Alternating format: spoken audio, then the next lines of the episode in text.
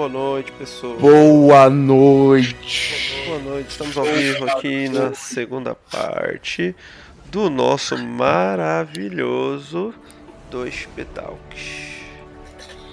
Exatamente. E agora iremos continuar do ano 2016. Que já me deixa um pouco triste. Que, cara, que isso, velho. Pô, mas gente, antes de falar de 2016, vamos falar quem tá hoje com a gente, né? Obviamente, vamos. Obviamente, mano. Quieto ali sem dar uma palavra está o senhor Arnone, né? Eu mesmo tô aqui só de olho no que vai acontecer hoje. Não, você não pode estar de olho porque o podcast é apenas falado, mano. ouvido. gente, Olha amor de você. Deus, mano. Cientista, desco- desculpa, cientista descobre macaco que acumulava moedas. tá bom. Esse, é um, esse é um visionário, cara. Esse aí é um visionário. Caralho, o macaco. Ele é mano, o, cara, o macaco tinha mais de 100 quilos em moeda. Então, ele é tipo uma versão de tio Patinhas do mundo animal, tá ligado? Coisa real, Deus, mano. mano. Ele deve ter um cofre, mano, uma parada assim, mano. Tá, beleza, acabou off topic. Acabou Pode o continuar. toque. Agora a Vitor está triste com o ano de 2016, né? Eu estou. Eu estou, velho. Bom, vamos lá. Primeiro, sem falar qual que foi o, o Game of the Year de 2016, quem que foi os nomeados? Vamos lá, os nomeados do ano de 2016 foram Overwatch da Blizzard Entertainment, Doom da ID Software, Inside da Playdead. Eu não lembro desse Inside. O que é Inside? Acho que eu lembro, eu lembro. Ah, disso. aquele indie lá que. Ah, eu sei. É, é, é, é, é. Do mesmo do Limbo, né? Se eu não me engano. Acho que deve ser. Temos Titanfall 2 da Respawn Entertainment e Uncharted 4 A Thief's End. Mano, sinceramente, velho, que ano bosta. Desembarque pelo lado esquerdo do trem. Vamos lá, foi um ano meio fraco já pra começar, né, mano? Foi. Eu não diria tanto pelo Overwatch, porque nesse ano o Overwatch até que foi bem, mano. Sinceramente. É, o multiplayer dele era bem da hora. era da Nossa, hora, era. cara. O multiplayer dele era da hora, mano. Não... É que o, o Overwatch não foi um jogo que pegou no Brasil, né? Não. Longe de, de, de ter dado certo aqui no Brasil, cara. Sim, sim. Ah, poucas pessoas realmente gostaram do que viram do Overwatch, mas, meu, em geral ele foi bem. O sucesso dele aqui foi bem fraquinho, mano. E tipo, se você pegar os servidores de hoje, o bagulho. Você demora muito pra achar uma partida. Tipo, muito mesmo. Bom, desses gotes que eu joguei foi o Doom e o Uncharted. Uhum. Eu joguei, ó, eu joguei todos menos o, o Inside, cara. O, o Doom foi um jogo que, pelo amor de Deus, foi muito bom.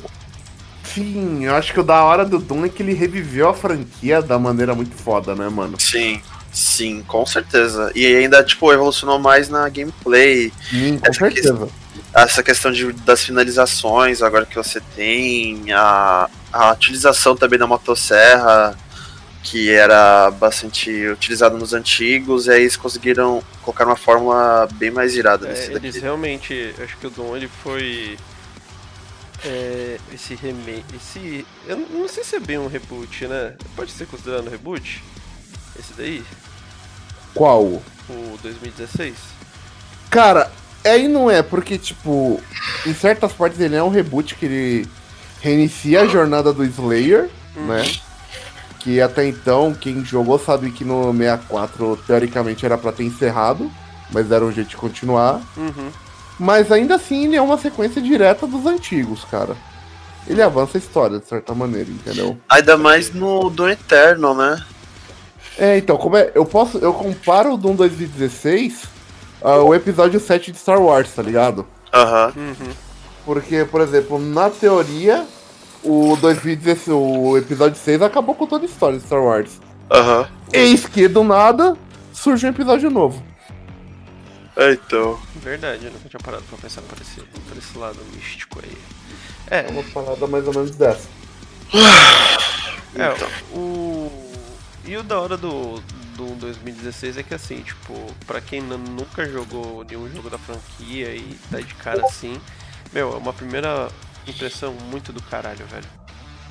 Muito Sim, caralho, nossa, é porque, muito meu, bom. Diferente do, dos outros, né? Até porque. os, os primeiros não tinham tanta tecnologia como, como hoje, né? O Doom 2016 ele é pra lá de dinâmico, né? Ele trouxe toda aquela essência de jogo plataforma com um teco de Metroid e jogabilidade renovado, adaptado pro, pro Sim. Doom e puta merda, cara. Ao mesmo tempo que ele tem essas influências do, do Metroid, que eu digo mais o Metroid porque eu diria que ele, mano, ele, caçamos eles são um casal perfeito, sabe? Mas é, mas é porque ele realmente se inovou, né, na, na jogabilidade dele. E, Sim. E, e de- conseguiu deixar pra lá de brutal, cara. Isso que eu acho muito foda, velho, no, no Doom, mano. 2016. E o que deixa ele mais E melhoraram no 2000. irado é que Famoso como ele como ele, func- ele funciona muito bem a gameplay e também a trilha sonora ainda tipo vem junto pra dar aquela imersão ainda mais no jogo, tá ligado? Que é aquele que rock é. pesado pelo que foi criado pelo Mick Gordon. É. Então o jogo foi muito bem pensado, bem trabalhado por cima. ali. Aham. Sim, Foi sim. feito ali, ah, não, vamos fazer um, um jogo de tiro ali com um demônio. Não, os caras pensaram tudo na lore e até na trilha sonora. E pra quem é fã roxo de Doom, que eu só fiquei sabendo desse, dessa informação agora pelo Fábio, que em uma das cenas começa a tocar uma música do. Não sei se é do Doom 3 ou do Doom 2, que é quando aparece a. aquela velha lá, que esqueci o nome. Ah, Alicia Pierce. Isso! Na verdade, toca uma música do primeiro Doom, que acho que é a música da quarta fase. Caralho, Então, tipo, sério? Eu nunca tinha é, é. Que foda, velho. Então, sabe, todo o trabalho que eles tiveram com o jogo, cara, foi muito bem bolado. Eles não foi, Foi. tipo, eles criaram a, game, a gameplay também, tipo, pensando nos antigos e pegaram a trilha sonora que traz essa coisa de, tipo, pra nova geração algo mais pesado, mais real, e ainda pensando na ques- no fator nostalgia. Assim, não é à toa que esse nesse GOT ele ganhou de trilha sonora, né? É. É, porque é bem Inclusive, Foi merecido. esse ano que a gente teve aquela puta apresentação do. Do Mick Do Gordon. Mick né? Gordon. Foi do Isso. caralho, mano. Ele tocou BFG Division, né? Foi, ele tocou BFG Division e ali no meio, pra quem manja, ele tocou uma música do primeiro Quake, mano.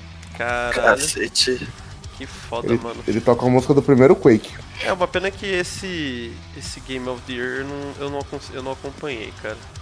Uma pena. Esse daí eu cheguei a ver. Esse daqui eu Então. cheguei a ver. E aí eu uma curiosidade pra quem não manja, a trilha sonora do primeiro Quake, ela foi composta pelo Nine Inch Nails. Caralho. Quem seria esse Night Mint Mails? Ô, Vitor, tu tá precisando Eu voltar. tô falando ali pro público, né, que não sabe. Ah, tá, mano.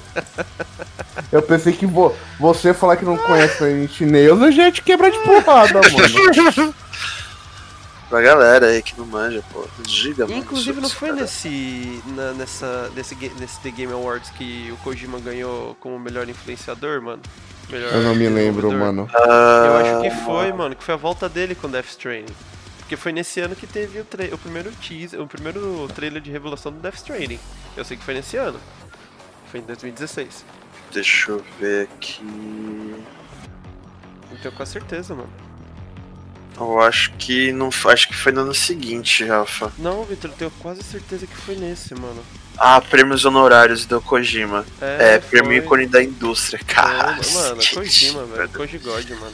O pior é que se lembra do bagulho que ele não poderia aparecer. eh, Sim, mano. Ele ficou, do- foi dois anos sem no poder aparecer, Gear, né? no por causa do Metal Gear, foi no ano anterior. O Metal Gear, se eu não me engano, ele ganhou melhor enredo. Eu sei que ele ganhou um prêmio, cara, de, no o, o Phantom Pain. Ah, foi no. Foi nesse ano que ele apareceu lá na E3, aquele I'm Back, né? Isso foi. I'm back, bitches. Fuck É. Na conferência da Sony. Isso, mano, foi do caralho, foi do caralho, mano. Ele ganhou como melhor trilha sonora e melhor jogo de ação ou aventura. É, então, e ele não pôde Mas eu- receber. E ele não. A Konami proibiu ele de, de receber em 2015. Nossa, que ridículo, velho. Mas enfim, continuando aí os, os nomeados, a gente teve Titanfall 2, né, da Respawn, que tentou consertar aí a cagada do primeiro de multiplayer com bots, que não deu muito Meu, certo. Titanfall 2 é um jogo muito bacana. Ele é, ele é muito É, da hora. porque- É muito e ele bacana. remete muito ao Code, cara. É, porque é a antiga galera da Infinity Yard, né? É. Então, isso que eu ia falar. E a trocação desse jogo, ela é boa, velho. A Sim. trocação de tiro, ela é muito boa. Só que tipo. Ele vem aquele. Acho que ele cai na mesma. Aquele mesmo problema do- dos CODs com alta tecnologia, tá ligado? Não se torna algo, tipo. Sabe, que realmente chame a atenção da galera. Não que. O bom que é que. ruim, é. sabe? O bom é que, por exemplo, o COD, a gente que veio do começo do COD, tava acostumado com o jogo pé no chão, daí se tornou brisado. Uhum. O Titanfall já foi concebido assim e é bacana, só que foi um jogo também que não pegou público, tá ligado? É, então. É isso que foi o problema do Titanfall 2. A campanha dele é ok, não é tipo. Não é nada tipo. Uou, tá ligado? É Uhum. legal, mas. Eu que seria um jogo que, se fosse free to play, teria feito sucesso. Com certeza, teria mesmo. Seria mesmo. Não é à toa que fizeram o, O Apex. o, o Apex em cima dele, né? É no mesmo, É, foi, é no foi. mesmo universo, Até mesmo as engine, armas. As armas são idênticas, cara. Não, Ah, as mas- armas são as mesmas, são literalmente as mesmas. Ah, é? Eu É as mesmas armas. Só que a mecânica de tiro é diferente, né, Victor? É, é um Sim. pouco diferente. É tipo. A única, única coisa que, de, que ele muda não é, não é tanta, tanta coisa, coisa drástica assim, não. Cara, é, porque, tipo, eu joguei o Titanfall 2 no PS4 uhum. e sei lá, eu, eu mato muito mais fácil no Titanfall do que no Apex, velho. Então, mas é porque aí que tá, igual que eu vou falar. Então, como no o Apex ele não tem essa coisa de tipo do double jump, do de você correr pela parede e tal. Então eles- eles mudaram só a questão do peso e da mira, tá ligado? Eles mudaram isso no, no Apex e no Titanfall. É, Eu acho que eles adaptaram o dano, principalmente das armas, por Uhum, ser um Battle Royale, entendeu? Sim, Sim. mas assim, tipo, se tu vê movimentação, arma, É, É, é tudo igual. velho. é a mesma coisa. Mesma É a coisa mesma mesmo. coisa. O campanha eu não cheguei a jogar. Foi um dos primeiros jogos a ter o suporte a 4K nativo de PS4 do, no PS4 Pro. Você 4K. lembra. Esse foi o primeiro True 4K lançado. Tanto que na época, meu, ele era bonito pra porra mesmo, mano. Eu não vou mentir, velho. Ele é bonito pra caralho no PS4 Pro.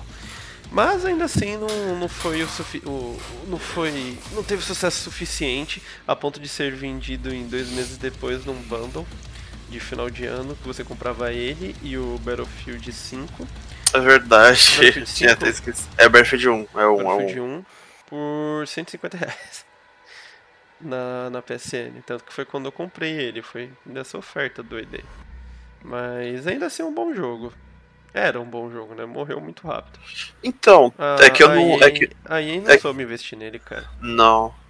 Não mesmo. Estão dizendo que com a. A EA ter mandado alguns jogos pro. quase tipo, com essa biblioteca inteira pra Steam. Estão falando que os servidores estão. tão cheios, né? Só que eu não vou comprar pra entrar em lobby vazio, tá ligado? É, Exatamente. Exatamente, é bem estranho, mas.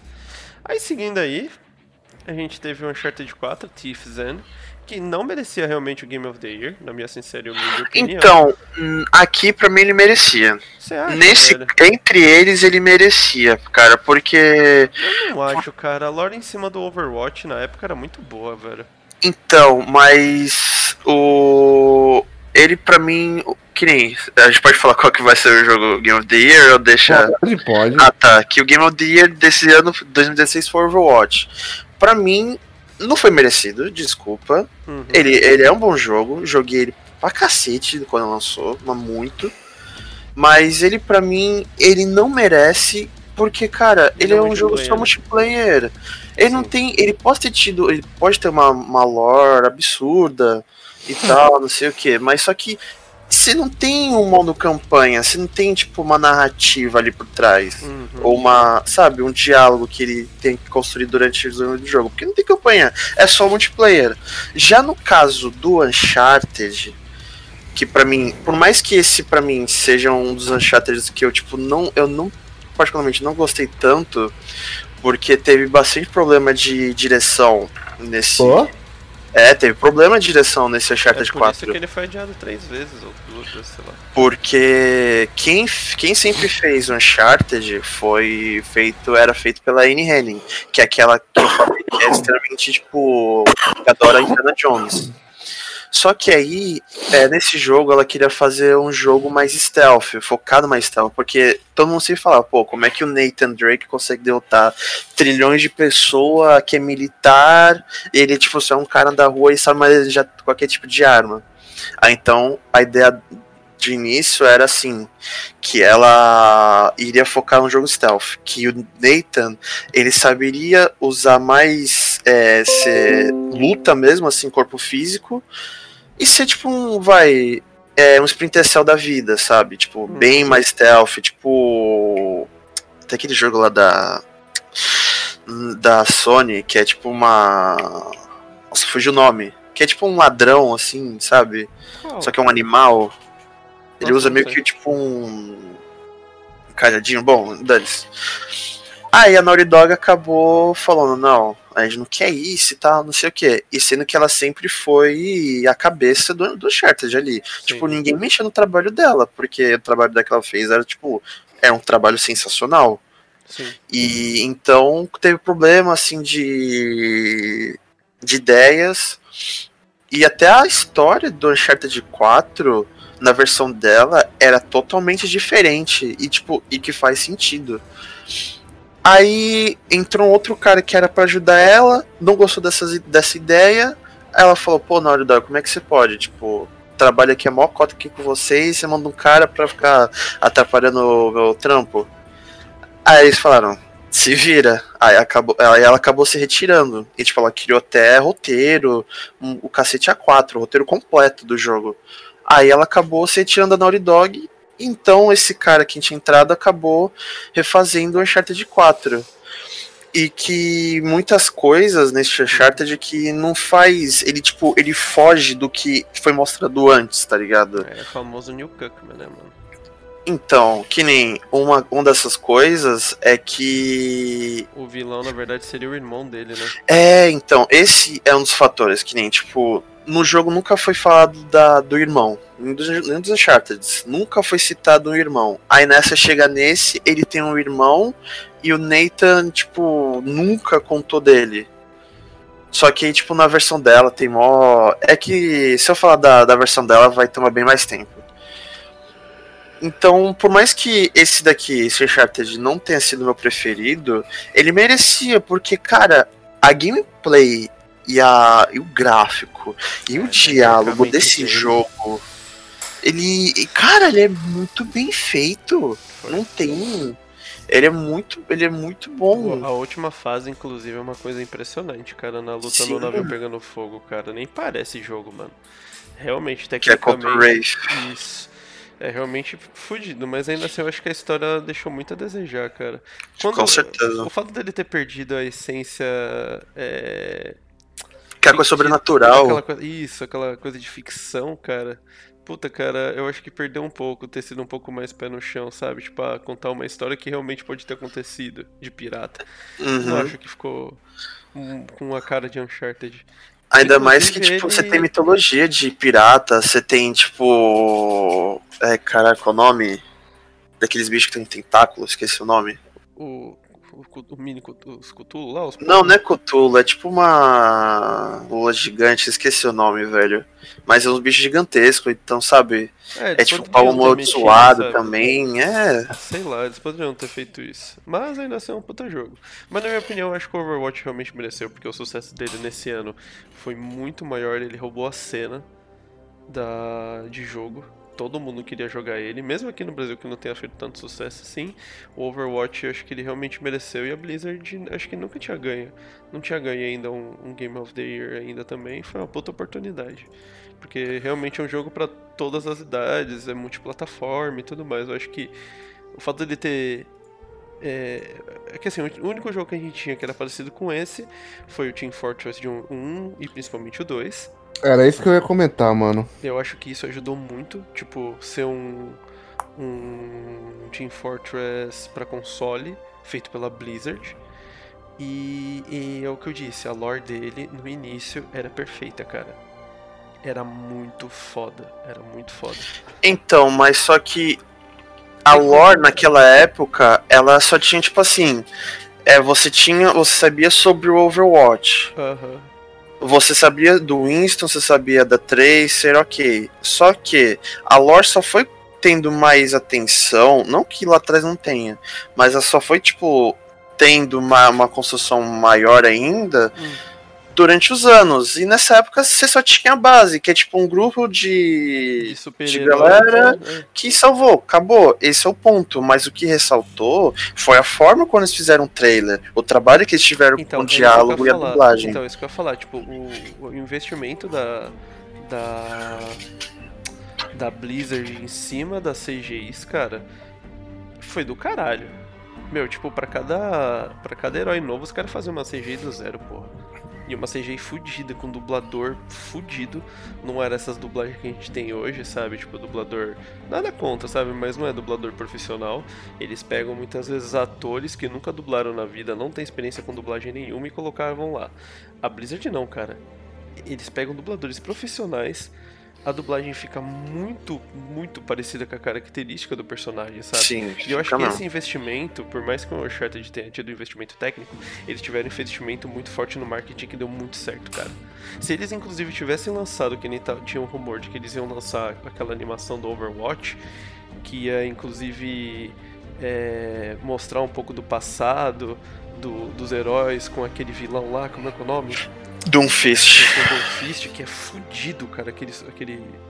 No final das contas, o personagem ficou meio, ape- ficou meio apelão no, no início, Hum. mas depois ele foi Não, na- nada. Ficou, ficou no início, mano, ninguém usava ele. Tipo, ele tinha suas habilidades que eram OP, mas até aí, tipo, a galera. Ele lançou, a galera falou, ok, não é tudo isso e acabou. Aham. Mas Você viu, tipo- Seria muito louco, sabe, se eles tivessem investido nisso e eu com certeza assistiria.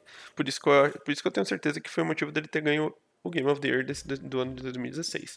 Doom, infelizmente, o nicho é pequeno. Mesmo que o sucesso dele tenha sido grande o suficiente para eles terem feito o Doom Eternal.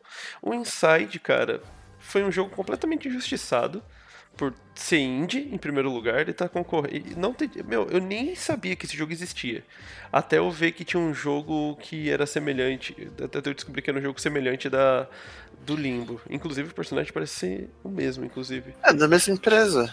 É, então, exato. E, meu, eu nem sabia da existência dele. O Titanfall 2, não vou nem falar, né? Porque, né? Titanfall não fez sucesso algum. E. E o A Thief's End foi exclusivo, né? Mas ainda assim, o fato dele ter sido adiado afetou muito isso. E a história não ter sido tão boa. É, Então, Ah, os meus 2017. dois centavos que eu coloco na discussão do. Caramba, do Overwatch. É que por mais que tenha sido um jogo muito bem feito, mano. É. A fórmula não é nova, porque, que nem você falou, ele veio algo baseado no Team Fortress. Eu acho que é muito Uhum. por isso que eu não colocaria ele como um jogo do ano, entendeu? Sim, Uhum. sim. Então, conta disso, que tipo. Sabe, ele po eles podem ter feito qualquer. investido em marketing e tal, mas. Ele não deixa de ser multiplayer, né? Então, sabe, tipo, igual que o Fábio falou, ele não traz, tipo, coisa, tipo, inovadora, tá ligado? Ele, Sim, sim. ele pega ali o que já existe e, tipo, só refez de uma forma, tipo, muito, muito bem feita. Uhum. Mas Aham. até aí, ok, É. tá ligado? Aí morre o ano de 2016, a gente chega no ano de 2017, que é o ano que eu tenho um pouco de raiva. Então, um pouquinho de raiva no ano de 2017, cara. Eu também. É um- a gente tem aí o lançamento do console do ano, do console do fim de geração. E o lançamento de um dos, dos jogos mais esperados dessa geração, que foi adiado inúmeras vezes, graças à ganância dessa grande empresa que é a Nintendo. Temos o ganhador, não tem nem como falar, foi o ganhador do, do Game of the Year de 2017, foi o, o Breath of the Wild. Em seguida a gente teve o Horizon, Horizon Zero Dawn, Dawn. que ficou completamente apagado com o lançamento do Breath of the Wild. Persona 5, PUBG Battlegrounds e o Super Mario Odyssey. Que também foi aí um carro-chefe no primeiro ano de vida do Nintendo Switch. Começar a falar do Zelda, Vitor, mas a gente tem que. Não, deixa por último, deixa por último, deixa por Tá. último, melhor. Persona É 5, melhor. sinceramente, eu não manjo nada. Eu só sei que ele é um jogo mega fudido, assim, pra quem curte o estilo dele de RPG. Eu não manjo absolutamente nada, vocês manjam? A gente pode pular eles, se for o caso. Não, não manjo, eu Eu só sei que ele é um. RPG. É que aquele tipo de jogos que, tipo. É um É. nicho muito, muito, muito ultra específico, né, cara? É, então, aqui, aqui nessa, no Brasil, tipo, tem gente que conhece, que é fã, No Brasil, mas não, não é. no, no, no ocidente, né? É, é, então. Eu realmente não manjo nada de Persona 5, mas eu reconheço que ele fez um puta sucesso. E não é à toa que ele tem. Vai ter uma versão pro PC, parece, sei lá. Tem um. Ele é um personagem, inclusive o, o, persona, o protagonista do Persona 5, ele vai ser um. Ele é um, um jogador. do- é um personagem jogável no. Ai, tá quente, Larissa. Solta, caralho. Um Desculpa, gente. personagem do Lai tá quente Larissa. Não conheço isso daí. É que a Larissa trouxe chá e tava quente. É, Ele é um personagem jogável no Smash Bros. Mas eu realmente Sim, o. Joker. Isso, Joker. Ele é um personagem jogável, mas eu não manjo nada. Mas fica aí o nosso reconhecimento aí pela e a Deep Tamo Silver. junto. Tamo junto Play Studio, que é desenvolvedora, e Persona 5 foi um jogo realmente um dos merece- grandes merecedores do Game of the Year. É que eu não joguei, então. Eu não joguei, cara, então eu não posso opinar muito, mas eu reconheço que o então. jogo foi bem. Ass- bem Aclamado. Persona é algo que faz muito sucesso Ásia, né? É, É. aqui, aqui é tipo Monster Hunter lá, É, lá atrás. no É, é que o- Japão, é. que o sucesso lá É no Japão é muito maior. É que o Monster Hunter já quebrou essa barreira, né? É, o, Sim, o o World. Quebrou. O World Então. quebrou mais ainda, cara. Mas vamos ao PUBG. PUBG, o jogo que nunca saiu do Alpha. Mas é. Esse Assim, daqui, esse cara. aí eu, eu quero botar meus centavos porque eu joguei desde o começo do beta, mano. É, eu também. Pior Não, é, jogou desde o beta. A gente comprou, mas não Eu tinha ajudei, PC. mano. Na verdade, a gente comprou o Alpha, velho. Que foi 25 conto, mano. Mas chega lá, Fábio. Assim, ele perfeccionou muito bem a ideia do Battle Royale, que novamente não foi o PUBG que criou, entendeu? O primeiro que veio antes tinha sido o que? O DayZ? Foi Minecraft, Hunger Games. O pior é que eu falo brincando, só que eu acho que. Só que eu acho que foi. Eu acho que um dos primeiros. Minecraft foi o que trouxe. Eu acho que ele foi que ele rolado um mod, alguma coisa, né? É, é que foi o que foi o mod criado em cima que era o Hunger Games, que é baseado nos jogos Puta vorazes. que pariu, velho. Pode crer, velho. Não Mas era nem agora- Battle Royale ainda. Mas a, a ideia grande do PUBG é que todo jogo de tiro que se preocupa o mínimo com a realidade de usar arma real, coisa e tal, ele faz sucesso. Uhum. é. E eles pegaram e aplicaram essa ideia. Vamos criar um jogo com arma real que tenha uma dificuldade bacana pra se jogar. E, meu, quem jogou aquela fase inicial soube que foi um puta fenômeno do caralho. Foi, Sim. foi, mano. Era algo que eu jogava, tipo, todo dia que eu chegava do trabalho eu queria jogar PUBG, mano. Uhum. O problema é que, que nem vocês falaram, que é um jogo que nunca foi terminado, porque passou versão, versão, lançamento oficial, atualização, e parece que ele tá pior que o beta.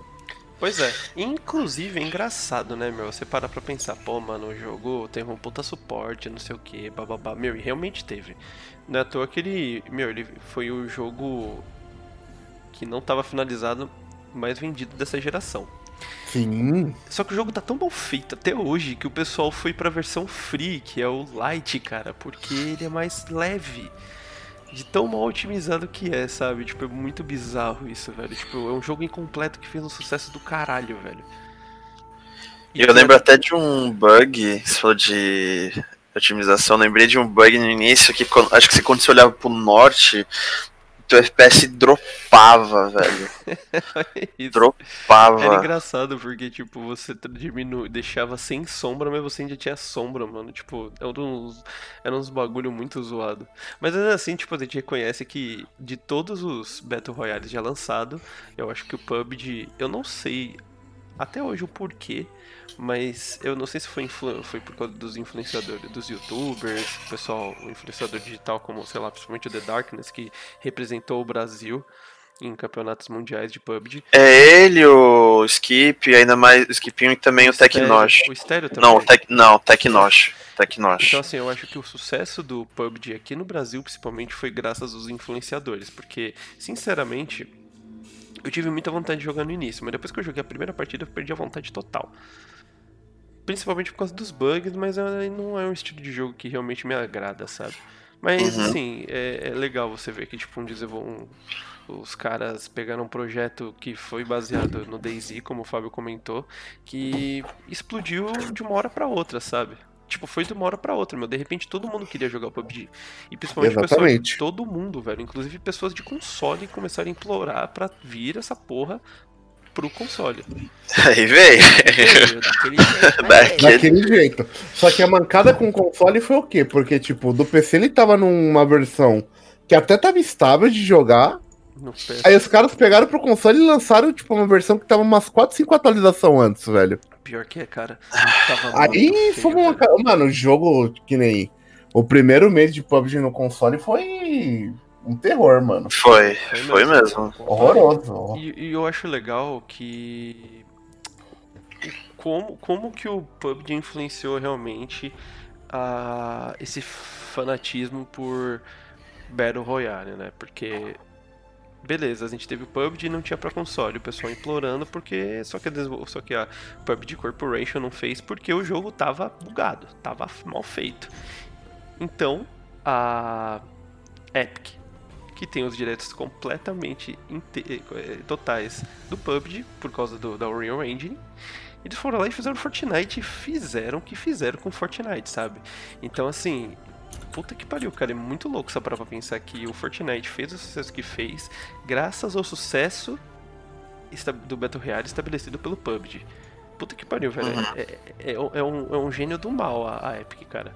Porque Sim. ficou. Eu lembro na época que o pessoal até criticava que o Fortnite era um PUBG sem eh, Ctrl-C, Ctrl-V. E realmente, a diferença é que eles colocaram construção.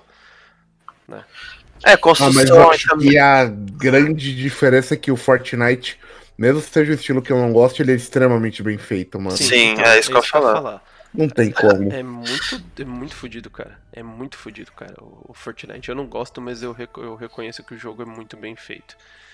E PUBG ficou nessa, concorreu ao Game of the Year devido ao sucesso entre ah, os telespectadores de youtubers e, de- e o pessoal que faz stream na Twitch. E acabou não levando o Game of the Year, porque era um jogo Não bugado. merecia. E ainda não não merecia. merecia, apesar do sucesso inteiro. Depois tivemos o Horizon Zero Dawn, o primeiro jogo que marca a volta de verdade da Guerrilla Games, porque eu não vou comentar que a volta deles foi com aquele, aquela- aquele lixo daquele Shadowfall, porque aquele jogo é um lixo. Eles É ruim. Nossa, o, o, o Killzone 3 não é tão bom em questão de lore se você comparar o 2, mas o Shadowfall, cara, ele acabou com a franquia, querendo misturar um pouco de Element stealth, com é. ação de uma forma cagada pra caralho, bugado e estranho. É uma Porque- história, mano, é uma história muito, tipo, que nada a ver. E é uma cena de, tipo, muito brisada. Logo no início, o personagem principal ele é preso. Aí né, chega alguém pra salvar ele, ele consegue escapar. Aí tem uma hora que é muito. Mano, é muito estranho. Tipo, ele pega a arma do chão. Aí ele vê uma moça correndo pra cima dele, dá um soco e vai embora. O quê? Que? Que, É que muito foi bizarro. isso, Apesar velho? de eu não gostar muito do Horizon, porque eu, até hoje eu não admito que ela utilize flechas pra matar robôs, eu reconheço que é um jogo que. Ah, Não, jogo bem feito. Não, um o jogo é bem feito. fudido, Muito bem feito, Muito mano. bem feito. É, a- é o primeiro jogo utilizando o, o motor gráfico Décima, que pra quem não sabe, o Décima é o motor gráfico por trás do Death Stranding. Além de ser o primeiro jogo de lançamento do PS4 Pro com suporte nativo a 4K e FPS Unlocked, ou seja, quem tinha ou quem tem um PS4 Pro consegue jogar com mais de 30 FPS e em Full HD. Funcionou? Uhum. Não. Mas ainda assim é bom. Não, foi uma tentativa, né? Foi, foi, Foi, uma tentativa foi. e bem implementado. Eu não vou tirar o mérito da, da, da Sony nesse caso, não, porque o jogo é muito bem feito, principalmente pra quem tem o PS4 comum. O Arnone É, porque. é. Porque o jogo ele roda muito bem. O, eu, nunca, ó, eu nunca tive problema com bug naquele jogo, tipo, Não, sabe, algo drástico assim, nada. Tipo, ele sempre rodou muito bem no, no PS4 padrão.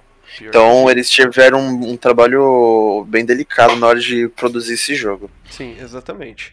E assim, o, o- qual que foi a cagada da Sony em relação ao sucesso do Horizon? Na minha sincera e humilde opinião, a cagada deles foi eles não terem lançado na data prevista e inventarem de lançar um mês depois do Breath of the Wild. Se eu não me engano, acho que ele foi lançado um mês depois, não é isso? Foi, foi. Foi lançado Se eu não me engano, foi- Acho que foi um mês. Foi em fevereiro. Foi em fevereiro. Ah, é, isso mesmo, foi lançado em fevereiro. Meu, tipo, alguns dias antes do lançamento do jogo da geração, que foi o Zelda. Meu, ficou completamente apagado o Horizon. Ele ficou nublado, o jogo não foi citado em lugar algum quase. Só realmente jogou e gostou e comentou quem tinha o console da Sony. Não tô desmerecendo, tá? Mas Aham. assim, o sucesso dele, que poderia ter sido, foi apagado completamente porque a Sony não quis lançar antes.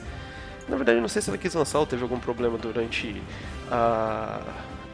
Em, deixa- em gravar o jogo, já deixa Gold, mas foi o que fez ele fracassar em venda mais do que ele poderia ter gerado na- no ano de lançamento, no mês de lançamento. Ficou completamente apagado. Mas ainda assim, o mérito vai para Guerrilla por ter feito o décima, que é um motor gráfico fora do comum, leve, e não é à toa que o, o Kojima conseguiu trabalhar inteiramente nele para fazer o Death Stranding, porque ele disse que é, é um motor gráfico muito simples de usar e que Também é o Kojima, né? Desculpa. Kojima. além dele ser feito realmente pro console, pro, pra qualquer plataforma, segundo o Kojima. Então, realmente, É, ele já vem de um motor foda que era Fox, né? desenvolvido por É. ele, mas o outro brother dele lá, que era da Konami. o Fox Engine, ou engine bem feita. Uh, fodida, mano. Nossa, fodida. e o bagulho era leve. Nossa, o bagulho era leve. Meu Que é? Deus. Então, infelizmente, o Horizon poderia ter concorrido um pouco mais forte, mas infelizmente não foi então. Aí, seguindo aí, a gente teve o maravilhoso Super Mario Odyssey, que na Puta minha, jogão. na minha opinião foi um grande presente de memorável aos fãs de Super Mario. E, na Por- minha opinião, ele mereceu o Game of the Year e não o Breath of the Wild. Então, antes da A gente gente chegar pode- nesse, nesse A gente pode- assunto. vamos- já vamos falar dos dois já.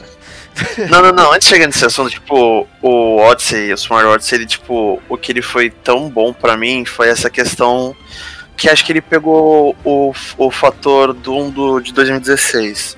Que é, tipo, ele criar um jogo novo, só que ele fazer uma puta homenagem pros antigos, sabe? Exatamente. Sem perder a essência. Exato. É isso que eu acho foda no Super Mario Odyssey. Ele é o primeiro jogo que é semi-open world. Você não tem uma dungeon específica para específico, você não tem várias dungeons específicas como sempre foi no Mario. Você não tem planetas, você que na verdade você tem os planetas. Não, na verdade você tem as. Não, não é planeta, são áreas do mundo. Isso, exatamente. É, mas ao mesmo tempo ele te dá a liberdade de explorar o mapa da forma que você quer. Por isso que eu digo que ele é um semi-open world. Uhum. Você tem ali a possibilidade de navegar por tudo lá. Só que, meu, ele manteve completamente a essência do. Do. Do Mario em si, né? cara. E, meu, ficou fodido, meu.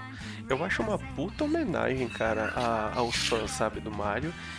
Ele traz muitas, muitas, muitas é, referências aos jogos antigos, principalmente os quadros do Super Mario 64. Sim. E, inclusive o Mushroom Kingdom, que é a última fase que você tem que pegar as estrelas e, e é completamente reconstruído no motor gráfico usado no Super Mario Odyssey. Cara, pra mim isso foi a, a, a, cereja no bolo, sabe? Isso daí, pra quem, pra quem entendeu direito, é basicamente assim: em cada mundo, em cada área do, do mundo que você ia, você tinha skins específicas dessa área.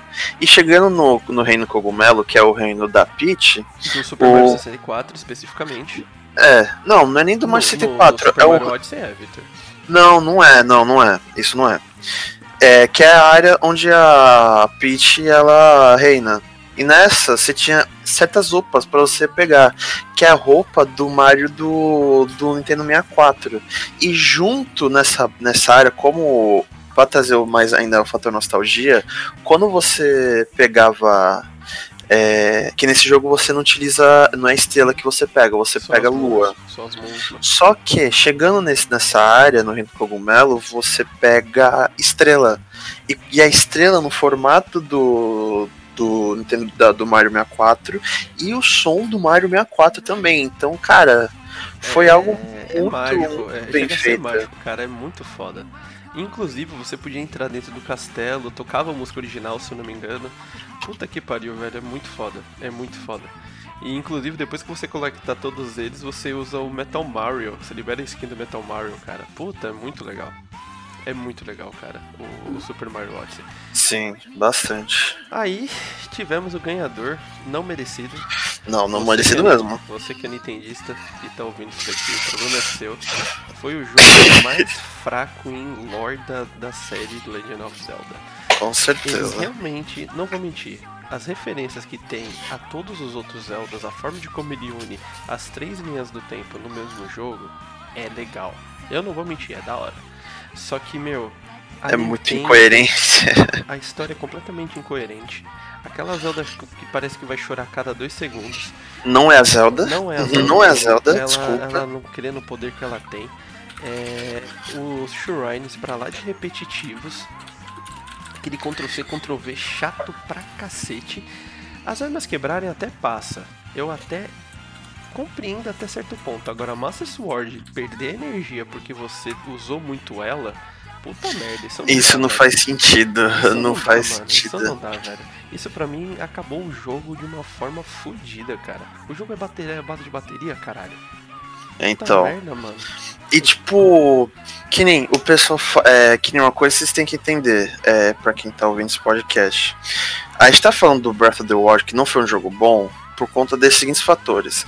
O mundo do Breath ali, o mapa, ele pode ser grande. Mas não é porque o mapa aqui é grande, quer dizer que ele tem coisa pra fazer. Que é coisa que nesse Zelda não tem. Você só tem. Não, na verdade Os não tem shrines- coisa pra fazer. Na verdade tem coisa pra fazer, mas é repetitivo e É, não, mas é, É é, o mesmo. É sempre o mesmo. Porque você só tem os shrines e as dungeons. E achar os Koroks. Acabou. Você não tem, tipo, uma side quest que realmente, tipo. Você É- uma sidequest memorável, né? Exato, que nem você até tinha. Ah, mas a pessoa fala, pô, mas e ter aquele músico que te dá uma dica e pra você ativar ah, o Shrine, ou na Lua Sangrenta, ativa o Shrine. Tipo, ok. Mas mesmo assim, é algo que, tipo, primeiro que o do músico, eles só criaram um tipo ali de, de missão e repetiu em mais. Eu não sei quantos shrines que tem que envolve esse músico. Só que, tipo, não tem uma, uma side quest que realmente você se envolva com, com o personagem secundário que, tipo, você só via assim quando você passava numa vila ou em alguma pousada. Você não tem um contato assim direto, você só passa lá batida e acabou. E ainda, tirando os shrines, você tem as dungeons, que é o que mais chama a atenção da galera. Você geralmente ou você tem seis ou oito dungeons, que é sempre assim. Você completa três primeiras, depois aparece mais dessa.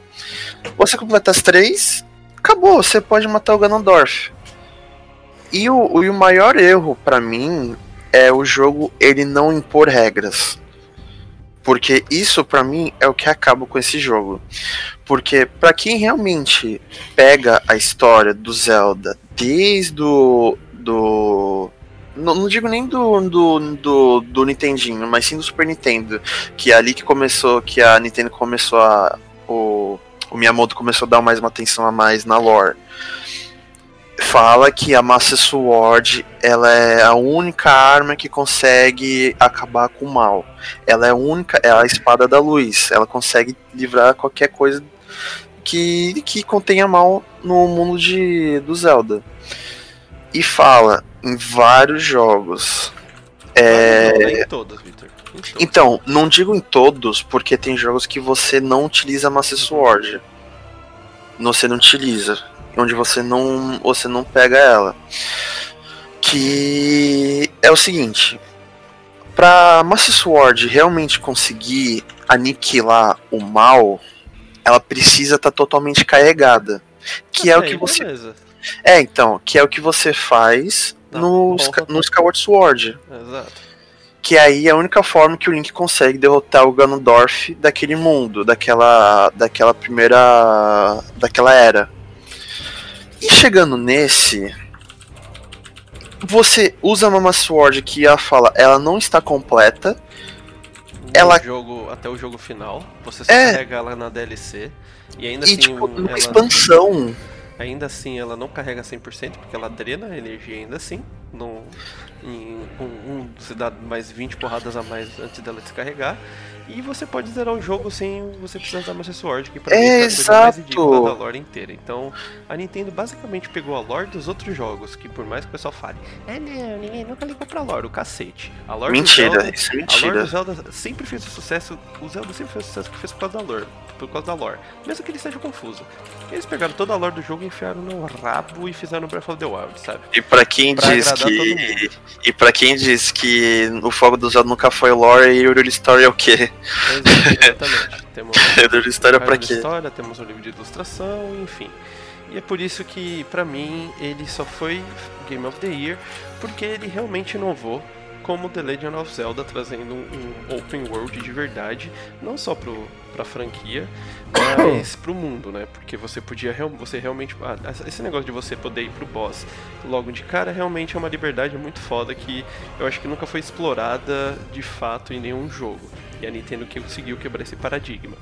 Mas o fato deles terem dado o excesso de liberdade no jogo, infelizmente fez eles esquecerem completamente da lore deles. E, Sim, e para mim é o que fez ele não merecer, na minha e opinião, esse eu Year. digo não só da lore, e cara, a Nintendo foi preguiçosa com esse jogo. Se você pegar os boss de todos os outros Zeldas, você vê que cada um é diferente do outro. Se você pega os boss desses, desses Zelda, eles são as mesmas coisas. É, eles diferente, esse só muda o elemental do bagulho. É, mó cara, um é de fogo, um é de raio e qualquer outro. Puta, Um sei vento. lá, velho. É, deve ser, São não os lembro. ritos lá. É, mó Então, bagulho, é muito zoado. É muito, Ó, é muito genérico. É um jogo, é um jogo genérico que foi feito pra agradar todo mundo. É ó, falando, falando a verdade, eu preferia mais que o Horizon tivesse ganho como Game of the Year. Eu adorei o Mario Odyssey. Eu zerei essa porra 100%. Eu passei, eu fiquei, passei uma madrugada inteira jogando esse jogo só pra zerar 100%. E quando eu terminei, eu fui assistir o, o jogo de a Copa, que ia começar cedão, eu não fui dormir. Porque eu tava jogando o Odyssey. Só que eu acho que o Horizon, pra mim, ele deveria levar. Porque, pra mim, pra um jogo é, ganhar como Game of the Year, tem que ter a narrativa, ele tem que ter a gameplay e também tem que ter a, a performance, né? Junto com o gráfico. Isso pra mim o Horizon ele conseguiu entregar. Diferente do Mario, ele cria jogo de sempre. Sem Boa. contar que o Horizon arriscou muito numa temática bizarra, né? Uhum. Sendo uma IP nova, realmente. Eles. Para pra pensar, realmente até que mereciam ganhar também. A Guerrilla arriscou bastante, mudando até de. Por, pelo fato deles terem mudado até de, de foco assim, de desenvolvimento, né? Sim. Mantendo ainda esse- um realismo bizarro, né? Mas. Esse foi o ano de 2017. Indo agora para 2018. Que, Que esse foi, esse, foi. daqui foi bem Esse cara. foi. Nos nomeados foram God of War, desenvolvido pela Santa Mônica, A Volta do Kratos, digna, digna mesmo, porque, Foi. pelo amor de Deus, a gente teve o, o Bugs Creed Odyssey, mentira, Assassin's Creed Odyssey, O Celeste, que foi um jogo. Que é mais um indie. outro jogo indie. Fez bastante sucesso. Sim. muito foi bom. muito merecida a nomeação, Foi, inclusive. foi mesmo. mesmo. Muito, foi. muito. Inclusive, existem dois desenvolvedores brasileiros envolvidos no desenvolvimento desse jogo, tá? Então, Brasil aí marcando. Brasil, viu? Brasil marcando história aí no mundo dos games, do desenvolvimento de games, mais uma vez. Tivemos também nomeado que, puta merda, Spider-Man da Insomniac. Puta que pariu. Que jogo bom. Que Sensacional. Apesar de não ter zerado, eu reconheço, eu não gostei muito por causa por ser muito Segui. animadinho. É. Mas, Monster Hunter World, que foi o jogo que trouxe o sucesso do Monster Hunter World pro do Monster Hunter aqui no Ocidente. E putz, eu acho que graças a ele que o, suce- o sucesso do Monster Hunter aqui no Ocidente se expandiu muito mais do que no lançamento do, Uhum. do 3 e do 4 Ultimate. E o tão esperado e inesperado Red Dead Redemption 2 da Rockstar. Bom, acho que vale a pena. Vocês querem falar do Odyssey mesmo? Ah, o Odyssey, velho, eu- de verdade eu deixo de lado ali porque ele é um Origins 2.0 e bugado e com a gameplay. Desculpa pra quem gosta da série Assassin's Creed dessa nova, mas eu acho extremamente bugada. Uma gameplay feia, bem tipo, sabe, a Ubisoft pode ter trabalhado mais. E, sabe, igual que você falou, genérico, mano, não tem outra coisa. Sim. Cara, eu não vou falar nem de um jogo específico, mas acho que esse GOT de 2018 ele foi muito pesado, mano. Foi. mano, foi. Em Foi nível mesmo. de qualidade, cara. Foi, foi mesmo. Porque você, ti, você teve, ó, o Celeste foi um jogo indie que foi muito relevante. Muito mesmo. Quem jogou sabe que, mano, é uma jornada do caralho, é uma história sensacional. Você não, não deve julgar o jogo pelo visual dele 2D pixelizado, entendeu? O Assassin's Creed eu já vou deixar de lado porque vocês já comentaram, tipo, bastante. Então, desnecessário. Cara, o God of War foi, meu, um reboot da franquia muito Reboot e muito- nada. Reboot nada, ele é continuação. Não, não, não tô falando, tipo, trocamos a história, mas é que a gente entendia que não ia ter mais nada, tá Ah, ligado? sim, sim, sim, Ah, sim, sim, sim. Foi um. e Vamos mudar a palavra, então foi um ressurgimento da franquia. E foi. E foi é, então, e foi tipo de um nível que eu acho que ninguém esperava, cara. Não, ninguém esperava não, mano. Entendeu? O Monster Hunter World que a gente comentou que ele quebrou uma barreira muito forte que tinha da franquia com o Ocidente, fez o jogo fazer sucesso no mundo inteiro. Aí você teve Até Spider-Man que foi uma sur- é, então, o Spider-Man que foi uma surpresa muito grata da Insomniac, Foi. que é um jogo muito bom e cara, o Red Dead Redemption 2 que não tem como, mano. É um jogo muito foda. É, é tipo, é um atrás do outro. É, então, e a gente tem uma reedição de Game of the Year aí, né, um round 2. Porque Uhum. o God of War 3, foi o 3, né, o? Foi, foi, foi três. Ele, ele disputou contra o primeiro Red Dead Redemption e perdeu. Uhum. Aí ele veio agora nesse GOT de 2018 e teve a vingança.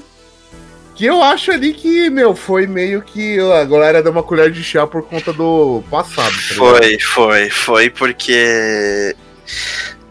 Ó, o God of War é muito. Porra, é épico pra cacete. Eu não desmereço o jogo, é do caralho, meu. O jogo, mano, ele é. Porra, o Cory Barlog, ele. Eu acho que ele pegou o esse God of War. Eu acho que ele foi muito bem feito, porque eles não pegaram aquele Kratos, tipo, ah, eu sou Kratos, ah, eu tô com raiva. Não, eles pegaram. Eles criaram. Ele criou uma história onde o Kratos ele, ele olha pro passado dele, ele se arrepende. Que ele passa muito tempo do jogo com Atreus falando pra ele, ó, toma. Aprenda a controlar sua raiva. Não Aham. deixa de controlar. Então ele passa, ele tipo, ele mostra que o Kratos não é aquele tipo, aquele brucutu, aquele bicho que mata todo mundo pela frente. Ele, ele aprendeu. Ele viu a cagada que ele fez lá atrás e ele quer que o filho dele não repita isso lá na frente. Sim. Ele é um personagem que. que amadureceu. Sim, muito. E é algo que me pegou desprevenido. Eu ach- eu achei que eles iam fazer algo o de sempre do God of War, mas não, eles refizeram. Não refizeram, mas tipo, amadureceu. O Sem Kratos. contar que é, o Kratos ele se arrepende. É, foi o que eu fez. falei aqui. É, então. Isso que eu acho muito foda, cara, no, no God of War. Aí seguindo aí a gente teve o. o eu acho que Spider-Man nem. Não tenho palavras pra esse jogo, porque. é, arrotado. O da Insomniac, é cara. Cara, a gente já comentou Então- bastante dele aqui. O que eu acho bastante bacana é que, assim, jogos de Spider-Man historicamente já eram muito bons, cara. mesmo. Sim. É. Eu realmente eu não lembro de um jogo de Spider-Man que você fala, cacete, que jogo ruim, mano. Tinha Tem um jogo- que era tipo. É, igual que você fala, fala aí, continue. Tem jogo que é fraco, mas você falar, tipo, ruim do nível de tipo de um Superman 64 não tem, tá ligado? Não, não Não mesmo. mesmo. Aí Então, os caras vêm, mano, com esse exclusivo de PS4 que eu acho uma mancada, porque, mano, é um jogo que merecia estar em todas as plataformas, que é muito bom. mas é Sony, né? Então. É Sony, cara. A Sony manda no, no Aranhoso, não tem como. E, tipo, o legal desse Homem-Aranha é que ele, ele juntou aquela, aquele fator de diversão que você tinha do Homem-Aranha 2, do PS, eh, que acho que é mais conhecido da versão de PS2, que é a versão de PC. É, meu Deus, é horrível. E, cara, na verdade, PS2, não, acho que eu tô confundindo. Bom, mas então eles pegaram esse fator de diversão que tinha nos antigos e eles pegaram a narrativa e também a atenção que eles tiveram, igual que foi o Homem-Aranha do Sam Raimi no filme, que é o. Homem-Aranha 1 e 2. Que é aquela coisa que, tipo, você tem um Homem-Aranha que ele não é. Ele não é, tipo, sabe, igual que é nesse Homem-Aranha novo. Que ele. Ele é um fudido, desculpa a palavra, mas é um fudido, não tem dinheiro, trabalha de graça, ou perde emprego, e ainda assim tem que salvar. É, eu falo Townsville, tem que salvar a cidade. Só que mesmo assim ele tem uma recompensa no final, sabe? Aquela coisa tipo, pô, eu consegui salvar todo mundo e ainda tô conseguindo viver out- outro dia. Sim. Então. E ainda mais que eles pegaram. Eles criaram uma nova base, assim, pro, pro Homem-Aranha. Ba- A base, eu digo, uma história nova, assim, que eles podem construir a partir dela. Uma história que. Não sei se foi contada em gibis, eu acho que não foi, não tenho certeza disso. Mas que estão estabilizando novas, novos terrenos ali pro, pro mundo do Homem-Aranha, pra, esse- pra história. Eu não vou falar o que, que é exatamente, porque é spoiler, eu acho que esse jogo ele ainda é novo, é 2018. Tem gente que ainda deve estar juntando dinheiro pra comprar, então não vou falar o spoiler dele. E que eu recomendo muito que você zere e preste atenção na última cutscene do jogo. Que é algo majestoso. Vixe. É, sério. Caraca, o Fábio abrindo o YouTube agora. Não, não, porque esse eu, vou ter- esse eu vou terminar em breve, cara. Ele é o meu jogo do sábado de manhã que os vizinhos jogam comigo aqui, cara. É, Aí. A gente teve o Monster Hunter World. Que ele realmente trouxe. o- Assim, me incomoda porque ele facilitou muitas coisas Uhum. pra ser. Para ser agradável pra todo mundo jogar. Mas. Só que isso não foi um problema tão drástico. Exato, é isso que eu ia falar, não foi um problema tão drástico quanto a falta de personagem. De, É monstro. De, de monstro pra caçar, assim, memoráveis, sabe? Faltou muito disso aqui, mano. Muito, muito mesmo. E sei lá, meu, é... eu acho que ele é um bom jogo. Ele, ele começou a ser melhor, principalmente com a- a o lançamento da expansão Iceborne que foi quando eles finalmente escutaram os fãs, a Capcom escutou os fãs e falaram, beleza, vocês querem os monstros das antigas? Então toma aqui e cala a boca. Tudo bem que foi numa expansão paga, foi a primeira expansão paga Aham. da história do Monster Hunter, mesmo lá no Japão, onde o, o, Monster, o Monster Hunter Frontier é pago, mas ele foi bem aceito mesmo sendo pago, porque o que eles fizeram e ainda estão fazendo trazendo os Conteúdo. monstros, o- trazendo os monstros novos e inclusive adi- adicionando, dando sentido na lore do Monster Hunter World, é realmente fodido, cara. É realmente fodido. E o fator replay dele não precisa nem falar, né? Uhum. Mesmo pra gente que tá upadaço, tipo, depois de meses sem jogar, a gente volta a jogar pra matar o, o Alata. Pra ajudar alguém, né? Exatamente, cara. A comunidade é muito unida nesse jogo. Não existe hate, sinceramente. Eu nunca vi ninguém é, dar hate porque um cara é nível baixo ou porque ele morreu muitas vezes num monstro muito difícil. Na verdade, até o contrário, o pessoal sugere armaduras, equipamentos pra pessoa melhorar, sabe? O progresso dele no jogo. Puta, cara, é uma comunidade do caralho, velho. Não, é uma comunidade muito tranquila, cara. É RPG, mano, não tem o que falar. Uhum, sim. Isso que eu acho muito foda. O povo é muito unido. E o bom que deu visibilidade da franquia no ocidente, coisa que nós não tínhamos tanto, mesmo com o sucesso de Monster Hunter 3, o, o 3, o 3 Ultimate, o 4 e o 4 Ultimate lançados pro Wii U, Wii, Wii U, 3DS e só 3DS, né, que foi Monster Hunter 4 Ultimate. Meu, é muito foda ver o trabalho deles. Fazendo sucesso aqui no O legal é que o Monster Hunter se formou nos mobile, né? O PSP da vida. Hum, na verdade, no PSP ainda assim, eles eram lançados mais por público oriental. Não, era totalmente asiático, É né? oriental. Com a chegada do Wii, o pessoal falou: Meu Deus, a gente precisa desse jogo aqui, porra. Vocês lançam o jogo, vocês lançam Monster Hunter, acho que era o Frontier, pro Wii no Japão, lançam o Tri no Japão, que inclusive foi o único jogo pago online no Wii, e não lança no Ocidente, pô, cara, que porra é essa? Sim. Ah. lançou o Tri no, no Wii, o sucesso começou ali, entendeu? Aí veio o 3 Ultimate, no, o, 3, o 3G, né, no Japão. Aí veio o 3 Ultimate pro 3DS e pro Wii U. E depois veio o Monster Hunter 4 Ultimate pro, pro, 4, pro 3DS e aí, aí, aí explodiu aqui. Aí foi quando explodiu. O lançamento do 4 Ultimate foi o que explodiu a franquia aqui no ocidente.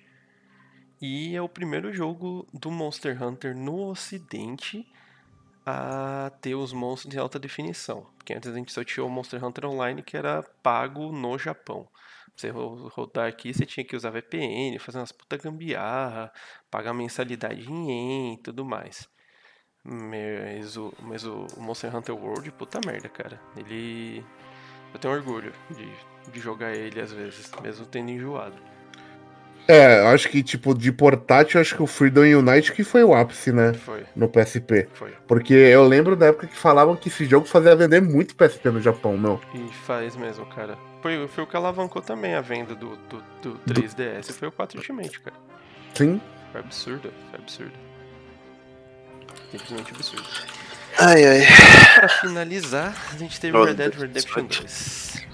Cara, esse jogo, ele. Eu vou começar com a parte, uma, a parte negativa desse jogo, mas que acaba sendo positiva para alguns.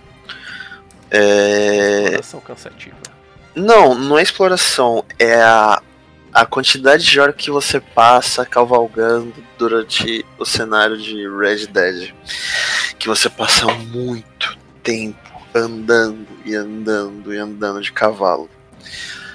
Chega num ponto que é fica, fica chato, fica bem chato, mas você pode também aproveitar pegar os, o fast travel que tem em certas áreas do mapa, que aí você pode ir pra tal cidade e assim vai. Mas agora falando pontos positivos desse jogo. Ele foi um jogo que faz qualquer pessoa chorar. E eu não estou brincando. Que é, no início desse do Red Dead eu tava. Eu tava meio confuso, você não, eu tava meio confuso de ficar, pô, mas por que o Arthur tá fazendo isso, isso, isso e aquilo? Até que você chega num ponto junto com o personagem, mesmo tipo, é engraçado que eu cheguei no mesmo raciocínio que o personagem do jogo. Aí eu fiquei, nossa, tipo, você, tipo, você coincide o mesmo pensamento, o mesmo raciocínio do personagem, tipo, ao mesmo tempo.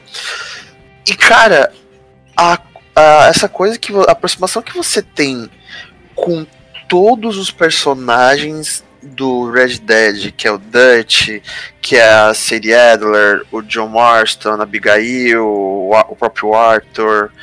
Cara, é, é fora do comum. É fora do comum. É algo magnífico. E quando, quando você até enrolei aqui, quando você zera esse jogo, cara, você fica num estado de choque, você fica sem reação. Eu lembro que quando o meu primo ele zerou esse jogo, ele falou, velho, eu chorei com o final desse jogo. De tão bem feito que eles tiveram com os personagens, de como eles conseguiram amarrar, pegar o, a história do primeiro jogo e amarrar com o segundo. É muito bem feito, ele não deixa nada tipo. Ele não deixa nada solto, ponta solta na história. Só alguns. né? Ele só amarra mais ainda com o É, primeiro então. jogo, né? É, então. Então, cara, é algo fenomenal esse Red Dead 2. Eu, pra mim, eu queria muito que ele tivesse levado como Game of the Year. Mas só que vendo pela história, vendo que, igual que o Fábio, eu, que o Fábio tinha comentado, deram uma colher de chá pro, pro, pro Santa Mônica, pra, é, pra empresa Santa Mônica, né? Porque, imagina, mais um jogo onde a Rockstar ganha o Game of the Year ganhando da Santa Mônica, tá ganhando God of War. Então eles aproveitaram e falaram, não, v- vamos mudar pro God of War. Engraçado que se você for ver, a... o Red Dead ganhou um, dois, três, quatro. ah, ganhou quatro prêmios nesse, nesse Game, desse Game Awards ganhou quatro. E foi de melhor direção, narrativa, melhor trilha sonora, design de áudio e a melhor performance. E ainda assim não levou o Game of the Year. Não levou. Eu fiquei, cara, eu fiquei muito chateado. Eu fiquei muito chateado quando o God of War levou. Não que o God of War, igual que a gente falou, não desmerecendo o God of War, o trabalho do Corlo Barlog. Foi algo fenomenal.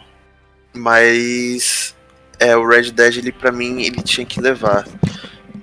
Mas acho que também tem muita gente que não acabou, não acabou curtindo essa coisa que. Que a maioria desse. O maior tempo do Red Dead, desde o primeiro, é mais diálogo. Você tem mais. Você conversa mais com o personagem. E só alguns certos pontos da missão que você vai ter a trocação de tiro, que é o Sim. bang bang do, do rolê. Então foi por conta disso que não acabou não levando. Uhum. Que tem gente que gosta mais daquela coisa tipo porradaria, que é o jogador casual, né? Que a gente chama. Que é aquela pessoa que só quer sentar, jogar ali, beleza, e depois dar uma Parada. parada. Já o Red Dead tinha que dar, dar uma atenção a mais. Você tinha que ir lá ficar lá sentado, jogando, prestando atenção na história. Pra então começar o tiroteio. Hum. Triste não ter ganho, mas ele não Bem saiu de mãos vazias nesse, nesse ano. Não saiu nem um pouco. Aí seguindo aí. E. Ah, você vai ter mais coisa pra falar. Pode falar, Nani. Não, eu tô quieto aqui. Ah, aí. tá. Ah tá, achei que você tinha falado algo. É que você só estava baixo pra Não, foi o Rafael que falou. Ah tá. É, então. Mas então, é. Engraçado que o Roger Clark, que é o cara que faz o Arthur Morgan, o personagem principal do, do Red Dead, ele. Cara, é engraçado como a comunidade. A, não, é, a comunidade do Red Dead tipo, abraçou esse cara. Como, tipo, ele foi bem recebido na internet, que, tipo, todo mundo ficou, velho, essa performance foi sensacional e tal, foi algo muito incrível. E ele mesmo fala que ele é bem grato pela galera ter aceitado ele no- nos jogos, que ele tava meio assim de ter de fazer de estar trabalhando num dos jogos da Rockstar. Aham. Isso foi muito da hora, que tem muitas vezes ele ele faz vídeos brincando assim, falando com a, na- com a voz do Arthur Morgan, ou até mesmo aparecendo em canais de YouTube é, de pessoas que também trabalharam como trabalharam em outros jogos e é, mano, ele, ele é um puta cara diverti, divertidaço. Ele é bem, um cara bem legal, sabe? Gente, gente fina. Hum. Bom, aí seguindo 2019, a gente teve Sekiro Shadows Die Twice, a terceira tentativa da From Software com um Game of the Year, Control da Remedy, ah, Death Stranding da Kojima, a volta do Kojima na, da Kojima Productions, Esse lindo, gostoso. o Super Smash Bros. Ultimate da Bandai Namco Studios, é, em- em- com a ajuda da, da grande Nintendo, Resident Evil 2, a volta da Capcom, e The Outer Worlds, da Obsidian Entertainment. Foi um ano um pouquinho fraco, se a gente for parar pra analisar, Sim. mas só de saber que foi a volta do Kojima e a volta da, da Capcom, depois de muito fracasso, até o lançamento do, do Monster Hunter World, Devil May Cry, Resident Evil 7. E Street Fighter. Não, não, Street Fighter não conta, tô falando de sucesso. Ah, tá, sucesso, é. Sim, Sucesso, sim, sim. Monster Hunter World, o Devil May Cry, o Resident Evil 7 e o Resident Evil 2 é realmente de tirar o chapéu pra Capcom nesse fim de geração. Vou começar com com o Control, né? Não vamos falar ainda do do, Do Chucrilhos. o Cara, o eu Control, joguei, é... quem jogou? eu joguei ele, eu não, eu não zerei. Uhum. Mas eu não zerei porque eu não comprei a, a história do jogo. Eu sou muito fã dos jogos da Remedy, cara. Tipo, o Max Payne 1 e o primeiro Alan Wake tá num pedestal pra mim. Primeiro e único, né? Então, eu acho muito do caralho esses dois jogos. O Control, ele é muito bem feito. Não, é, não tem como não dizer isso, só que. Não, não bateu pra mim. Hum, Eu não, não- é difícil, cara, explicar o que aconteceu. Achei ele meio psicodélico, estranho. A história era algo que não, não me cativava. Era, era igual vocês com Horizon, sabe? De atirar flecha em um robô. Uhum. Uhum. Era uma pegada mais ou menos assim pra mim, mano. A ambientação de você estar, tipo, dentro do mesmo ambiente quase que sempre, por mais que seja gigantesco. Eu não sei. Não foi um jogo que me agradou pessoalmente, cara. E não fez nem um terço do sucesso, principalmente com um lançamento fraco nos consoles devido a, É. a problema de performance. E eu vou te falar que eu fiquei muito surpreso quando eu vi que ele ia ser anunciado a Game of the Year. Pois é. É, como é que é? Mas é porque foi lançado em agosto, não tinha quase nenhum jogo, né? Até então, Isso. pra concorrer, então meteram ele lá, tipo, ah, beleza, não vai tudo. Aí a gente teve o Super Smash Bros. Ultimate, que pra mim não merecia Não joguei. tá lá. Então não, não merecia estar, sinceramente. Ele basicamente é o mesmo Super Smash Bros. lançado pro Wii, pro Wii U. A diferença é que eles completaram o, o o- a letra U com Ultimate. E fizeram esse Smash Bros. que basicamente tem todos os personagens de todos os Smash Bros. de todos os jogos da Nintendo, de jogos que foram lançados exclusivamente para Nintendo, de jogos que não foram lançados para Nintendo, de jogos da Capcom, de jogo da puta tipo, É, pior que é. os personagens icônicos, só falta o Halo, sinceramente, nesse jogo. Que até o. Até, O Master Chief. que até o dragão principal, o Ivern O Ridley. não, tem o. Tem o. O Rátalos do Monster Hunter. É verdade, Não, não, né? Tinha ter esquecido. Então, tipo, é uma zona generalizada, concentrada e muito bem feita da Nintendo, mas que não merecia estar lá, sinceramente. Não merecia. É. A Nintendo falou.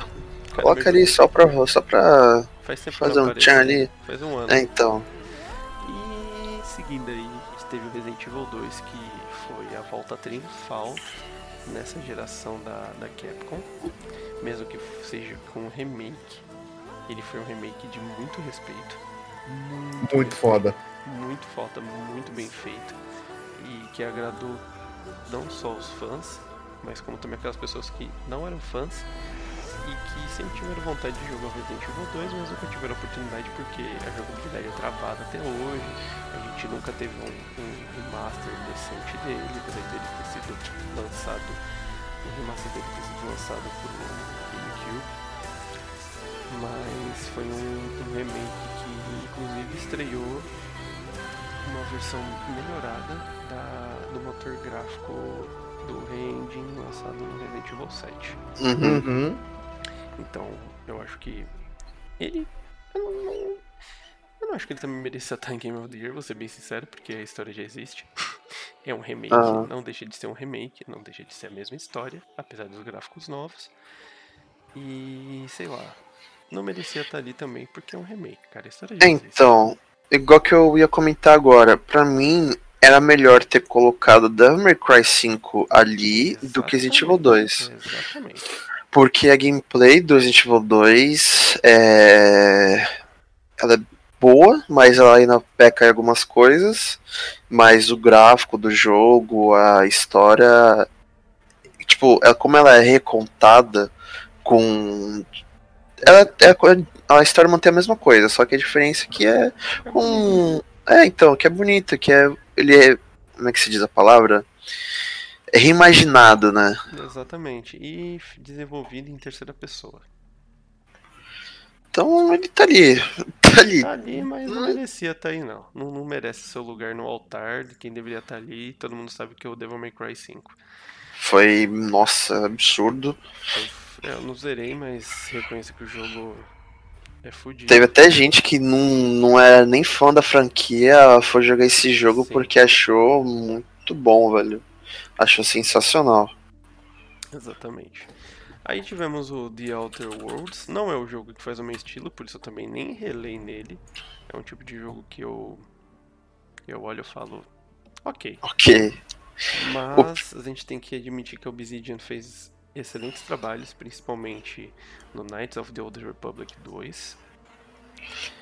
E principalmente o Fallout New Vegas. É, e também essa mesma galera que fez é, a da Obsidian foi a que fez o.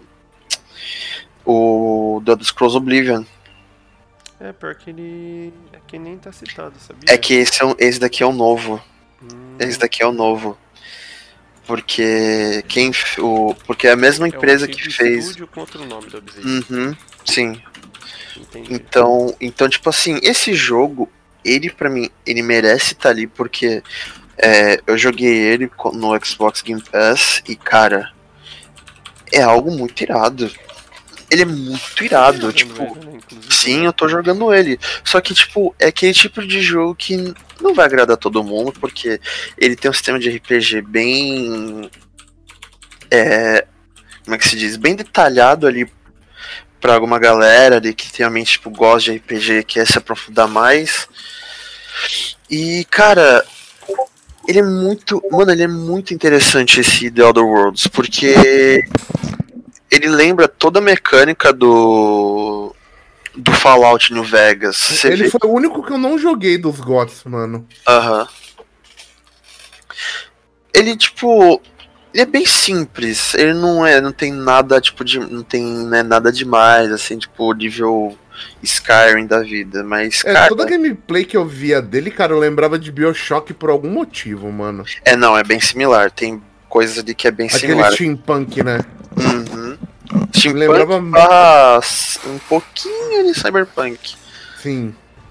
Então, cara, foi. Eu achei até. Eu fiquei até surpresa ali, porque a Obsidian, tipo, cara, sempre fez um trabalho excelente é, desenvolvendo o Fallout New Vegas e também o The Elder Scrolls Oblivion, que ela trabalhou ali por trás, por mais que tipo, tenha sido projetado pela. Pela Bethesda, ele era um grupo ali que, que tava ajudando no jogo. E, cara, é muito, é muito da hora esse The Elder Worlds. É um RPG. Se você gosta de RPG, e com essa coisa, tipo, uma pegada meio steampunk, meio espacial, cara, é um jogo muito bem feito, de verdade. Uhum. E bem cômico. Ele é bem. Ele, ele tem umas piadas meio tipo. É, não digo nem pesada, umas piadas tipo, meu Deus, velho, que, que é bizarro, sabe? É umas piadas tipo, caralho, o que você tá falando? Bom, aí depois disso. Aí teve. Aí teve o Death Stranding. Death Stranding, cara. Ele. ele olha, Death Stranding foi. ele Eu- foi um eu- jogo que deu Eu já vou sorte. entrar pra ser xingado por vocês dois, cara, mas eu vou deixar os meus 5 centavos nele. Não é um jogo que deveria estar. Sim, é é isso que eu Uhum. ia falar. Ele não, tá, Então- não era pra estar. Não, eu não vou. Eu acho que você vai, vai falar pela questão do, da época de lançamento dele ou não. Sim. Então, o meu motivo ele é, é outro. Não é que ele é um jogo ruim, pelo contrário. Mas ele é, foi aquele tipo de jogo que muitos precisaram de uma explicação pra entender o jogo. Então, mas é. é aí que tá, tipo, qual que é a sacada do, do Death Stranding, na verdade, dos jogos do Kojima? É você realmente. Não é você simplesmente jogar como a maioria das pessoas fazem. A maioria, não digo que você faz isso. Ou quem, quem estiver ouvindo aí. Mas é um jogo para você pensar sobre a proposta dele, entendeu? O Death Stranding não é. Por isso que eu falo que, tipo, toda pessoa chega e fala pra mim, puta meu, o Death Stranding você recomenda jogar? Eu falo, olha, eu recomendo jogar se você gosta de narrativa. Sim. Ele é um jogo de narrativa. Só que ele não é um jogo, não é um jogo de narrativa que nem os jogos O da... do tipo Detroit. Isso. Ele é um jogo de narrativa é, bem extensa e até um pouco cansativa algumas vezes, porque você tem pouca gameplay de ação, você tem normalmente gameplay de isso até no Metal Gear, você muitas vezes caminha mais, faz, tem menos cena, tem menos parte de ação do que qualquer outra coisa, porque os jogos do Kojima na verdade são filmes. Então, e, e- além disso, todo jogo do Kojima ele sempre quer passar uma mensagem para quem tá jogando. E isso não foi a é longe de ser a única proposta do Death Stranding, sabe? É, na verdade, o foco dele. Então, realmente, tipo, eu entendo você falar isso, porque realmente. É, mas ele realmente merece. Mas ao mesmo tempo, ele merece estar.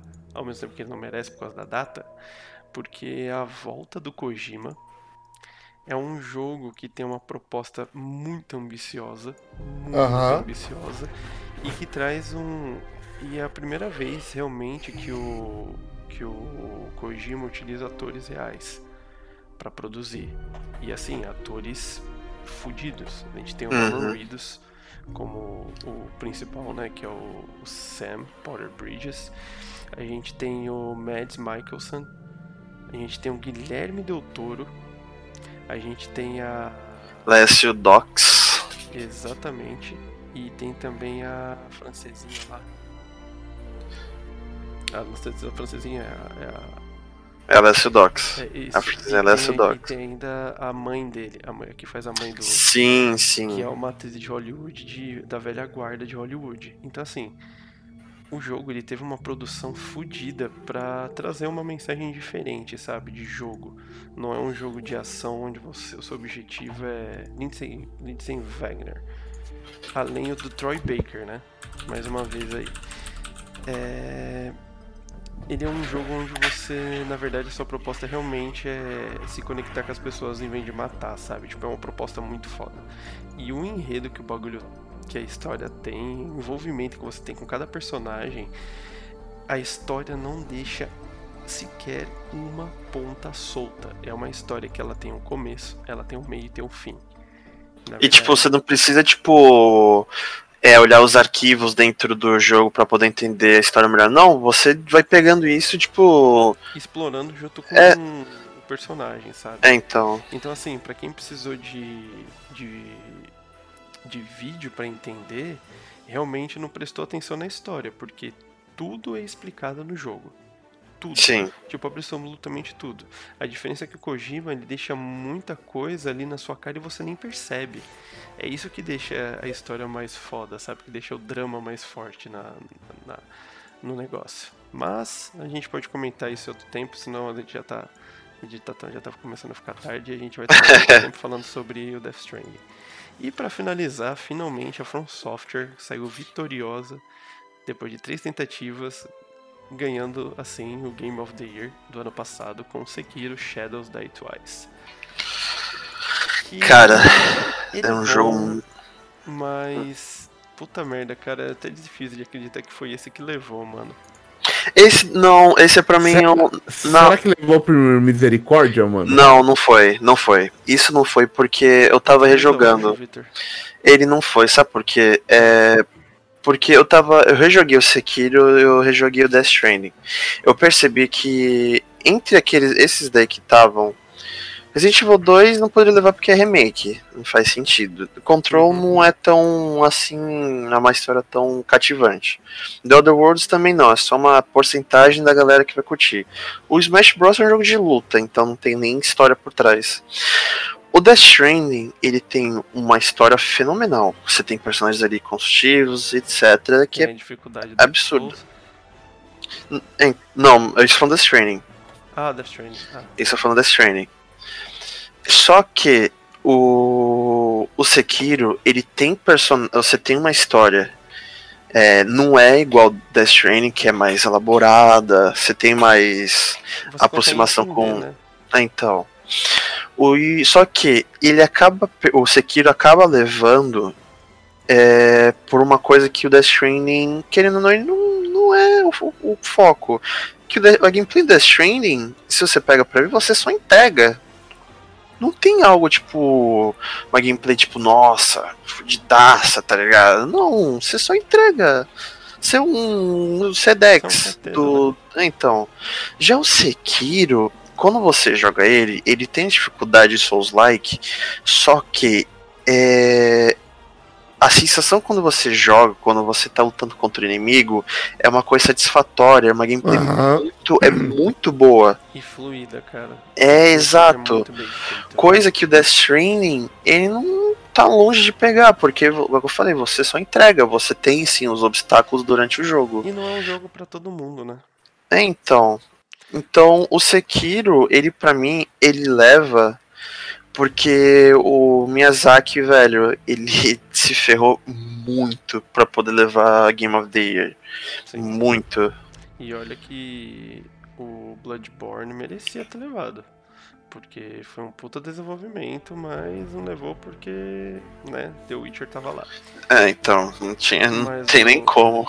O Sekiro, ele realmente foi muito bem bolado. Até porque, que nem o Victor falou, a história dele tá longe de ser confusa. Você consegue zerar ele e entender o que rolou. Né? Diferente de qualquer outro jogo da From Software. Quando digo qualquer, é qualquer mesmo. Nenhum jogo da From Software todo mundo sabe que a história é quase que inexistente se você não lê os itens e tudo mais Uhum. O Sekiro just- veio justamente para quebrar esse paradigma da essa imagem da dos jogos da From Software, né? Que é tipo, ah não, é muito pro, pro, pro nicho deles. Não, o Sekiro veio e quebrou isso. Beleza, vocês querem um, um jogo com a dificuldade, uma história que vocês conseguem entender, tá aí. Além de ter sido um tapa na cara pra Team Ninja com o Nioh que falou bosta. Sim, foi. Isso não tem nem como. falaram, ah não, Nioh vai ser 10 vezes mais difícil do que Dark, qualquer outro Dark Souls. Aí a Team Ninja chegou e falou, a, a From Software chegou e falou, ah, é, então beleza, então pega esse seu jogo Vamos lançar um samurai aí, jogo. A gente vai lançar um jogo de samurai também. E lançaram o. É, então, não tem nem como. Foi mais do que merecido. Inclusive foi engraçado quando nesse mesmo ano, né, que foi quando o Miyazaki veio pro Brasil durante a BGS, ele falou que ele ele é muito quando a pessoa é agradecida, como é que é? Ele é Grato. muito grato pela comunidade brasileira devido ao carinho que ele teve, sabe? E a recepção mesmo que, for- mesmo que é, limitada durante a BGS, o carinho das Eu fui. é isso aí. o carinho que ele teve na recepção dos fãs é, virtualmente foi tão grande quanto as pessoas que estavam presentes lá. E Isso, ele disse que ele nunca imaginou que ele fosse tão querido assim, sabe, na comunidade gamer brasileira. E eu acho que nada mais do que merecido. Coitado do, do Miyazaki ter ganho isso daí, depois de três tentativas. Também é amigo do Kentaro Miura, que é criador do Berserker. É atual Que- melhor amigo do George Martin. E É. criador do atraso do Winds of, eh, Winds of Winter. É, então. Bom, acho que com isso a gente fecha a nossa, a nossa, os nossos atuais Game of the Year. Esse ano vai ser uma luta de duas franquias da mesma empresa, basicamente. A gente Sim. tem aí o Doom Eternal, Animal Crossing, da Nintendo, The Last of Us 2 e Ghost of Tsushima como concorrentes fortes a Game of the Year. O maior concorrente deles todos, que eu acredito que era capaz de até de acabar levando isso daí, não vai entrar devido à data de lançamento era o Cyberpunk 2077. Mas depois dos anúncios, a gente nem sabe se ele vai ser lançado ainda esse ano, né? É. Devido à mudança que eles querem fazer na jogabilidade na gameplay do jogo. Bom, eu acho que a gente pode terminar por aqui. Uhum. A gente fechou todos os Game of the Years aí, com vários comentários úteis para você repensar seus conceitos. De Game of the Year, que Exatamente. não é porque um jogo é bonito que Não, ele automaticamente ele é bom. Exatamente, né? Porque ele ele foi feito pela pela, sei lá, pela Blizzard ou pela Nintendo ou até mesmo pela Santa Mônica, que não quer dizer que o jogo não deva merecer o Game of the Year. Não é porque ele foi feito pela Naughty Dog que ele vai ganhar o Game of the Year, né? Porque ele foi feito pela Kojima Productions que ele não vai levar Game of the Year. O que vale realmente é A são qualidade muitas dele. Muitas É, coisas. então. São qualidades de gameplay, enredo e técnico, tecnicamente falando, né? O Uhum. jogo tem que ser bem feito realmente pra, pra levar Game of the Year. Bom, acho que a gente encerra por aqui esse podcast da parte 2 de Game of the Years do nosso 2P Talks. Se você curtiu, compartilha com seus amiguinhos. Já deixa aquele like, se inscreve se ainda não tá inscrito. Exatamente. E então, pessoal, muito obrigado aí. E two players, jogamos com você. Valeu. Um. Valeu. Valeu.